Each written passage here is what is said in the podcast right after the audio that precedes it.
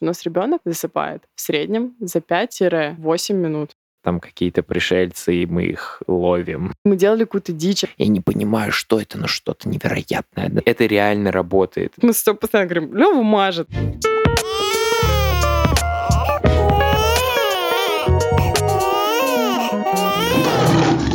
Всем привет! Вы слушаете подкаст «Как приручить льва». И с вами его ведущие Марина Свобода И Степан Максимов. Шесть месяцев назад у нас родился сын Лев, и это искренний подкаст о родительстве. Тема сегодняшнего выпуска — активное и спокойное бодрствование малыша. Будем разбираться в вопросе, дадим парочку советов на тему того, какими активностями мы занимаемся в активное бодрствование, как мы далее успокаиваем Леву и занимаемся спокойным бодрствованием. И ответим на один из самых частых вопросов, что же делать, если с ребенком скучно. Итак, что же такое э, спокойное и активное время бодрствования? Я думаю, из названия в целом очень даже понятно. Э, лучше давайте разберемся, зачем это вообще нужно. Спокойное бодрствование, еще другими словами, называется мостик в сон. Спокойное бодрствование нужно для того, чтобы э, ребенок от активной фазы своего бодрствования, от игры и так далее, это я сейчас, если что, своими словами объясняю. Это как бы поэтому, как я это сам лично понимаю. Спокойное бодрствование нужно для того, чтобы ребенка, грубо говоря, замедлить. Для того, чтобы вот он играл, играл, играл, делал с вами что-то, там ползал, переворачивался, в общем, совершал какие-то активные действия. И если вы в этот момент сразу резко понесете укладывать спать, то он у вас навряд ли уложится, потому что навряд ли уложится вообще кто-то в этот момент. Да, ну или уложится, но с какой-нибудь истерикой. Скорее всего, так и будет. Поэтому люди придумали спокойное бодрствование или мостик в сон. То есть э, это такое легкое, вайбовое, знаете, такое переход из активности в спокойное времяпрепровождение, в котором ваш ребенок уже не так активно там что-то делает, ползает, скорее он, он проводит это очень спокойно, то есть он лежит, рефлексирует, смотрит в точку и пытается уснуть. Смотрит в окно и думает о смысле жизни. Да-да-да, это вот знаете, как в этом меме, это вот примерно такая картинка. Что за мем, я не помню. Ну, в общем, сидишь и смотришь в окно такое, типа, думаешь о смысле жизни. И у нас как правило, больше возникает вопросов, что делать в активное бодрствование, чем в спокойное. Но сегодня мы разберем и действия, которые предпринимаются в спокойное бодрствование, и действия, которые предпринимаются в активное бодрствование. Мы решили, что в этом выпуске мы поделимся своими идеями, чем занять ребенка 6 месяцев плюс. Начинаем с активного бодрствования. Степ, расскажи, какие игры с Левой ты знаешь, делаешь, играешь? Кстати, еще интересный факт, что со Степой почему-то Лева больше любит играть. То есть вот он со мной больше он любит спокойное время проводить, а со Степой больше играть. Вот это интересно. Не знаю, как ты, но типа я ему придумываю всякие несуществующие штуки. Ну, типа ты воображаешь, вот когда с ним играешь. Я стараюсь, да, себя тоже как ребенка позиционировать. Ну, то есть я стараюсь в детство вернуться и прям вот представить, что для меня это все впервые.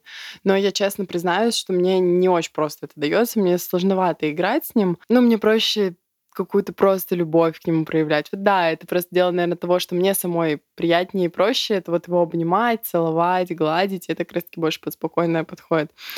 Или прочитать ему книжку. А в активное, вот нужно же с ним, получается, активничать. Пока мое любимое занятие — это бэйби-йога. Да, бэби-йога топ. Мы открыли ее позавчера, и это очень довольно интересное времяпрепровождение, но но э, недавно Леве, когда исполнилось 6 месяцев, мы пошли на день рождения, ему купили шарик. Это был первый шарик в его жизни, и это лучшая инвестиция в игру с вашим ребенком, какую вы можете только придумать. Реально, купить шарик — это очень круто. Вообще, моя знакомая девочка, с которой мы лежали в роддоме, она, может быть, даже сейчас это слушает, мне говорила, наверное, месяцев с трех Левы, купите воздушный шарик, потому что у нее дочка вообще обожала этот шарик. Она говорит, это просто счастье, потому что на какое-то время ребенок занят и вообще меня не трогает. И мы как-то слушали, но почему-то, я не знаю, почему мы не покупали, а тут мы просто, ему исполнилось 6 месяцев, и нам нужно было зайти в веселую затею, чтобы купить свечки, и мы зашли, и там висел шарик гелевый с изображением льва, и мы подумали, ну, блин, грех не купить просто, и купили. Еще, кстати, помимо того, что ребенок занят, она у нее типа так как будто бы переворачиваться вообще научился с этим шариком. Короче, это топ вообще фишка. Купить шарик гелевый, и ребенок будет увлекаться. Такой еще прикол, что можно его как бы повесить на ручку, на ножку, да, это из очевидных штук. Но мне больше всего понравилось что-то вешать на этот шарик, типа его какую-нибудь соску или погремушку, и играть с ней типа, чтобы он не просто играл, типа, что он рукой дергает и что-то там с шариком происходит, а чтобы он играл еще и с предметом взаимодействовал. Короче, мне показалось, что это очень весело, ну, потому что мне это самому очень весело, честно говоря.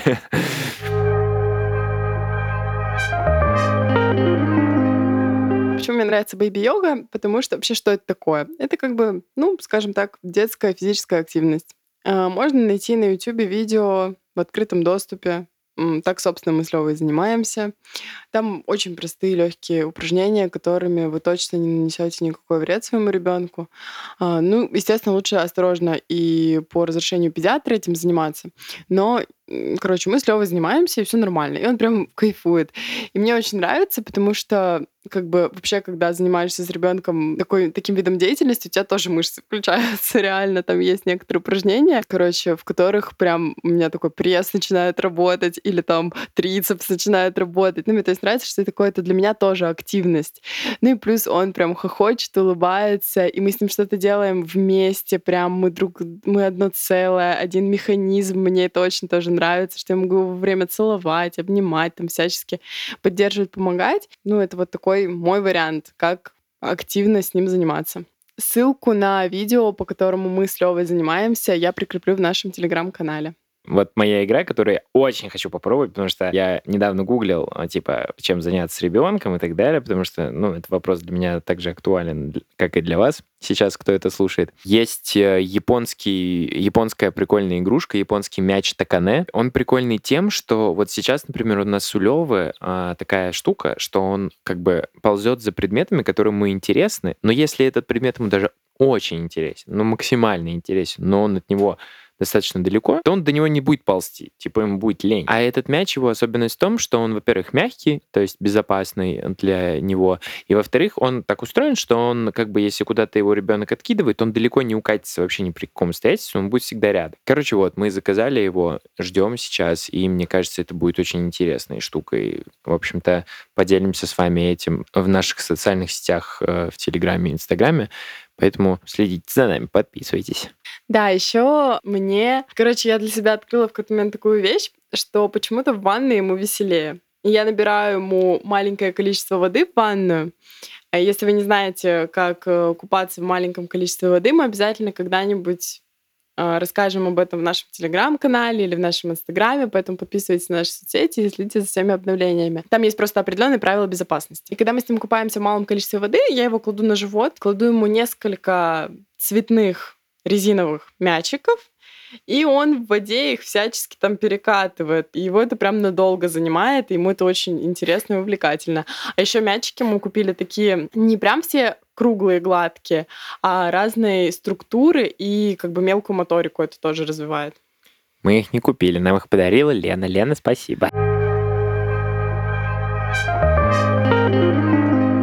А еще говоря о мелкой моторике, я вспомнила, у меня просто помимо Лёвы еще есть маленькие племянники, я вспомнила, что э, когда детки уже постарше, я не могу точно сказать возраст, но, по-моему, полтора года плюс. Ну, давайте лучше с запасом. Два года плюс. Им можно давать играть с крупами. То есть насыпаешь просто, ты делаешь что-нибудь на кухне, насыпаешь ему в тарелку кукурузу там или э, горох, гречку, макароны, и он с ними играет. И их это очень занимает, и это, короче, прям способствует развитию. Вот такая вам еще идея. Из этого вытекает следующая моя игра. Это не игра, а скорее совет. Это то, что а, как раз-таки, вот как Марина видела, рассказала, нужно придумывать игры из обычных вещей, потому что чаще всего Лева играет активнее и круче с вещами, которые вообще на самом деле не являются никакими игрушками. В этом смысле прикольно сначала просто дать Леве, ну, ребенку какую-то новую штуку, чтобы он с ней познакомился, но в конце концов она все равно э, станет ему неинтересна. Вот, и тогда вы должны уже включать свою фантазию, включать свое воображение и придумывать игры с этими обычными вещами. У нас, например, например, недавно были такие эти коробочки, контейнера для еды из Икеи. Мы просто сначала дали уже на целый день, он просто занялся контейнерами в принципе. Вот. Потом пришлось на следующий день выкручиваться. Я откорупывал э, крышки, кидал э, все крышки в одну, как тарелки пулял, и типа рассказывал, что это там какие-то пришельцы, и мы их ловим. Вот. Строили башню из контейнеров, и это разрушали ее с помощью мячика. Ну, это я. А потом Лева понял, что надо делать, и справлялся сам со своими руками без всяких там мечей вот этих ваших дурацких. Короче, смысл в том, что э, игру приносите вы своим воображением в том числе. Ну, то есть э, понятно, что он еще сейчас не особо понимает, кто такие пришельцы, и вообще не особо понимает, что вы говорите, но, тем не менее, нужно стараться. А самое крутое, что его увлекает больше всего, это эмоциональность в этих играх. То есть, типа, что ты чувствуешь, типа, сбил, вот мы как играем, я говорю, типа, о, мы, типа, сбили корабль, я такой, типа, вау, смотри, мы сбили корабль, и вот так вот, чем ты эмоциональнее ты говоришь, он вообще не понимает, что происходит, но он, он просто смотрит смотрит и думает, господи, что происходит? Это, это просто что-то невероятное произошло сейчас. Я не понимаю, что это, но что-то невероятное однозначно. Ну и, в общем, ему очень интересно. Так что, ребят, включайте мозг, включайте свое детство, воображение и погнали играть во всякую хрень. Да, удивительно, но вот детям чаще всего нужны не их игрушки, правда, а то, чем мы пользуемся то есть ложки, вилки, контейнеры, скалку Лёва любит тоже.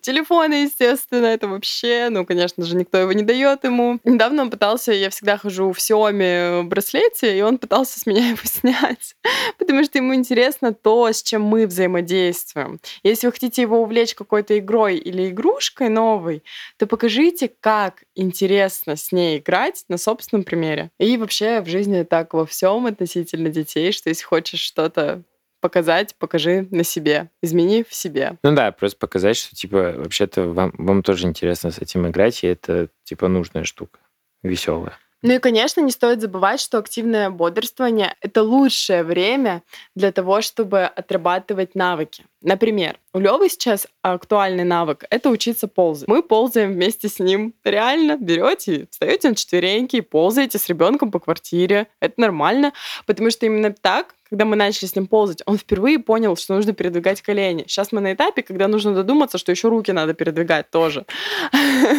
Он немножко по-другому там, то по-пластунски, то как гусеничка, то там вообще какие-то невероятные вещи делает. Короче, на четвереньках пока, пока не понял. У него, у него там супер как это сказать, микс разных типов ползания сейчас, но не на четвереньках. И мы его, естественно, постоянно учим. И вот здесь тоже очень важное замечание – как, собственно, активное бодрствование и спокойное бодрствование связаны со сном. И почему именно сейчас я озвучиваю взаимосвязь? Потому что отработка навыков происходит в том числе во сне. И очень часто малыши, когда осваивают новый навык, отрабатывают его во сне. Например, когда Лева научился переворачиваться на живот, он у нас несколько ночей постоянно переворачивался на живот и начинал нас звать, плакать, и мы переворачивали его обратно. Потом он научился стоять на четвереньках, вставал на четвереньки во сне. Когда он начал ползать, он стал вставать во сне и пытаться раскачиваться и ползти. И это до сих пор не закончилось с четвереньками, то есть, видимо, более сложный навык, чем перевернуться на живот. Он до сих пор его отрабатывает во сне. И вот чем качественнее вы будете отрабатывать его в активное время бодрствования днем, тем меньше отработка этого навыка будет мешать вашему ребенку ночью во время сна. Ну, то есть у него спадет эйфория от того, что он этому научился, и уже не будет ему это мешать сну. Потому что детки реально просыпаются, пугаются, не понимают. И когда потом учатся сидеть, и когда учатся вставать. Ну, так не у всех, я знаю, но такое бывает. Да, но будьте готовы к тому, что еще у вас могут, э, у вашего ребенка могут а, болеть мышцы из-за такого активного бодрствования. И это абсолютно нормально. Ну, я к тому, что как раз-таки из-за этого он может просыпаться, из-за того, что у него просто за день очень забились мышцы, из-за того, что он все делал сам, там, ползал и так далее, и он прям подкачался конкретно, и он тоже может быть в эту ночь беспокойный, когда он там какой-то новый навык освоил и что-то новое для себя сделал. Продолжим дальше тему взаимосвязи со сном. Правильно налаженный ритм сна и бодрствования — это еще не все. То есть недостаточно просто установить, что вашему ребенку комфортно бодрствовать 2.30 и спать, например, час. Нужно обязательно распределять эти 2.30 на активное и спокойное бодрствование. Активное бодрствование занимает 80% времени, а спокойное 20%, или иначе мостик в сон. Почему мостик в сон? Потому что, как Степа говорил ранее, а, действия, которые вы предпринимаете в спокойном бодрствовании, способствуют замедлению. И то есть, если вы качественно провели активное бодрствование, ребенок устал, а затем качественно провели спокойное бодрствование, и ребенок а, настроился на то, что скоро он будет погружаться в сон, а потом он получил ритуал, то есть действия, которые у него уже ассоциируются с засыпанием, то укладывание будет происходить просто элементарно честно, это личный наш пример. Мы сегодня вот со Степой только... Это личный наш опыт. Мы сегодня только со Степой ходили, обсуждали, как у нас все было раньше. У нас была какая-то вообще вакханалия, отсутствие понимания, как все делать. И мы делали какую-то дичь. Я сейчас просто вспоминаю, что мы вообще не знали. Мы как бы знали вроде, что нужно как бы еще спокойно, чтобы бодрствования было. Я прям помню, что Леве там исполнилось два с половиной месяца или три. И я такая, типа, все, Степ, мы сейчас будем, типа, пытаться спокойно бодрствовать. Я буду читать ему книжку, потому что это спокойное бодрствование. Но сколько оно должно быть по времени, как это должно выглядеть, мы вообще не понимали. получался какой-то сюр. Но а вот когда я уже начала учиться его замедлять и потом расслаблять с помощью ритуала, реально были улучшения. А когда мы поняли, как конкретно это делать, проходя обучение, то результат был сразу феноменальный. То есть еще до там, обучения навыку самостоятельного засыпания реально укладывать стало значительно легче. У нас ребенок засыпает в среднем за 5-8 минут. И тем самым мы плавно переходим к теме спокойного бодрствования. Что же это делать и как это вообще устроено? В общем, спокойное бодрствование, как Марина уже сказала, 20%. занимает 20% от общего времени бодрствования. То есть, соответственно, если, грубо говоря, у вас ребенок а, бодрствует 100 минут, как я четко, да, потому что я плохо процент считаю, вот, то, то 20 минут из них он должен проводить в спокойном бодрствовании. Что же такое спокойно? Ну, тут понятно, да, то есть максимальное максимальное спокойствие. Что мы можем делать? Мы можем гладить ребенка, можем там ему что-то напевать, можем ему включить белый шум, можем его носить на руках, целовать, обнимать, э, любить, ласкать. В спокойное бодрствование нужно исключить психологическую и физическую нагрузку практически полностью. Да? То есть э, стараемся делать что-то спокойное, монотонное, смотреть в окно, считать машины, слушать какую-то определенную там музыку или напевать что-то, бубнеть под нос. И вот, грубо говоря, из 100 минут, 20 минут мы вот этим вот занимаемся. Очень прикольно. Дети любят залипать на стиральную машинку, и можно подумать, что это активное бодрствование, да, но нет, спокойное. И вот на какой-нибудь маятник смотреть еще можно. Лёва очень любит на стиральную машинку залипать. Я так э, делаю иногда. Э, типа я просто беру, ставлю белье поближе к спокойному бодрствованию, и он у меня типа 10 минут из 30 просто лежит, смотрит на барабан, как он крутится, крутится, крутится, крутится. Вот. Потом я его беру на руки, ношу, подкачиваю немножко, включаю белый шум или там просто какую-нибудь спокойную мелодию, или могу ходить ему просто говорить, ты мой сладкий, я так тебя люблю, петь что-то монотонно. Можно положить ребенка или посадить на, на ноги, покачивать его как по кочкам, по кочкам, по маленьким дорожкам. Вот, то есть, ну, делать что-то спокойное и монотонное, что-то, что настраивает на расслабление. Также для детей от 4 до 6 месяцев в основном практически всем детям в этой возрастной категории гулять будет спокойным бодрствованием, потому что они там, ну, качаются и тоже спокойно, все еще пока не изучают мир вокруг. А вот после шести там нужно смотреть по вашему ребенку. То есть нашему уже почти семь. И для него все равно гулять это пока спокойное бодрствование. Мы пытаемся его как-то развлекать, но чаще всего он либо отрубается, либо мы выходим на совсем чуть-чуть на спокойное бодрствование, просто чтобы он расслабился. Вот. Но есть детки, которых уже даже в этом возрасте будет будоражить прогулка и поэтому вам лучше это делать в активное бодрствование. И вот, когда спокойное бодрствование подходит к концу, мы уже переходим к ритуалу, про который мы подробно рассказывали в прошлом выпуске. И если соблюсти все рекомендации, которые мы озвучивали в этом выпуске и в прошлом выпуске, и в позапрошлом выпуске, то вы уже увидите существенное улучшение сна своего малыша. Честно сказать, я вначале думал, что это какая-то полная ерунда Реально. Я думал, что это все спокойные бодрствования, активные бодрствования, это все какая-то хрень вообще. И э, я так думал, пока, грубо говоря, не, не заметил улучшения, да, но улучшения произошли для меня они произошли очень плавно, и я их практически не заметил. И только сейчас, грубо говоря, оглядываясь назад, как оно было, я понимаю, сколько мы всего крутого сделали, и что это заслуга именно вот этих вот всех факторов. И как и я прям сейчас э, вижу, как э, это спокойное время бодрствования, там, как режим влияет на Леву в, при, в принципе, в целом. И это реально работает. И если вам кажется, что это не работает, то подождите еще недели две или три. Можете подождать месяц, но вы сто процентов увидите результат, если у вас сейчас ну, что-то плохо. Да, я еще тоже, чтобы у вас вселить какую-то веру, надежду, любовь.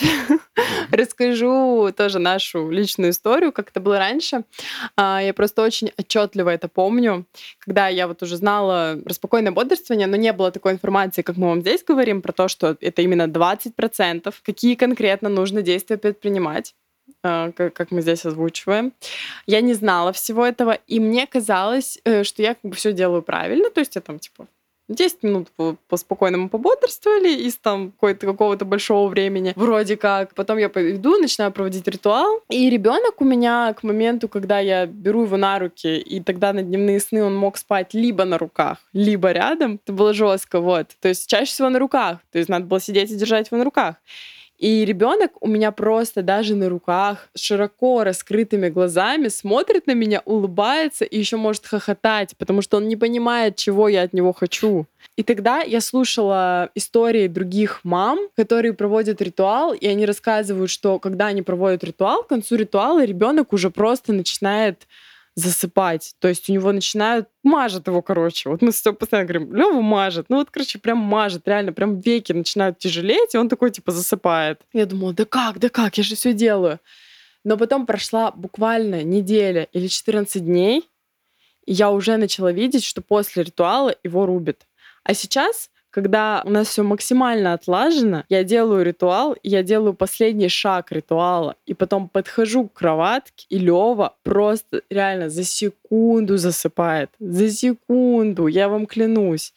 Поэтому все это не фигня, это просто системная, постоянная, стабильная работа. Поэтому верьте в себя, верьте в свои силы. Желаем вам от всей души удачи. И следите за обновлениями, слушайте новые выпуски, они вам очень помогут на пути к налаживанию сна вашего ребенка. Ну вот и все. Спасибо за то, что прослушали этот выпуск. Можете подписаться на нас э, на всех подкаст-платформах, на которых вы можете послушать подкасты. Слушайте нас там. На Яндекс Музыке подписывайтесь нас, на, на нас, нажав на сердечко. А, в Apple подкастах там есть специальная кнопка. В остальных сервисах э, там, то, короче, как-нибудь разберетесь. Также напоминаю вам о том, что отзывы в Apple подкастах в особенности для нас очень важны и актуальны. Именно они помогают нам пробиваться выше в топ-чарты, выходить в какие-то определенные подборки и помогать таким же семьям и молодым родителям, как и мы. Поэтому, ребят, если вы нас слушаете давно или недавно, пришли сейчас, и вам в целом понравилось то, что мы сделали, и вам было интересно, пожалуйста, зайдите э, в Apple подкастах вниз, пролистайте там и напишите отзыв, хотя бы смайлик оставьте, это будет для нас очень приятным бонусом. Вот. Ну и, конечно же, подписывайтесь на нас в соцсетях. Там очень много актуальной и полезной информации по родительству, иногда там и там юморок, и просто какие-нибудь истории из жизни. В общем, дальше больше. Спасибо, что дослушали этот выпуск до конца. Надеемся, вы кайфанули от прослушивания так же, как мы от создания. Пока-пока. Пока-пока.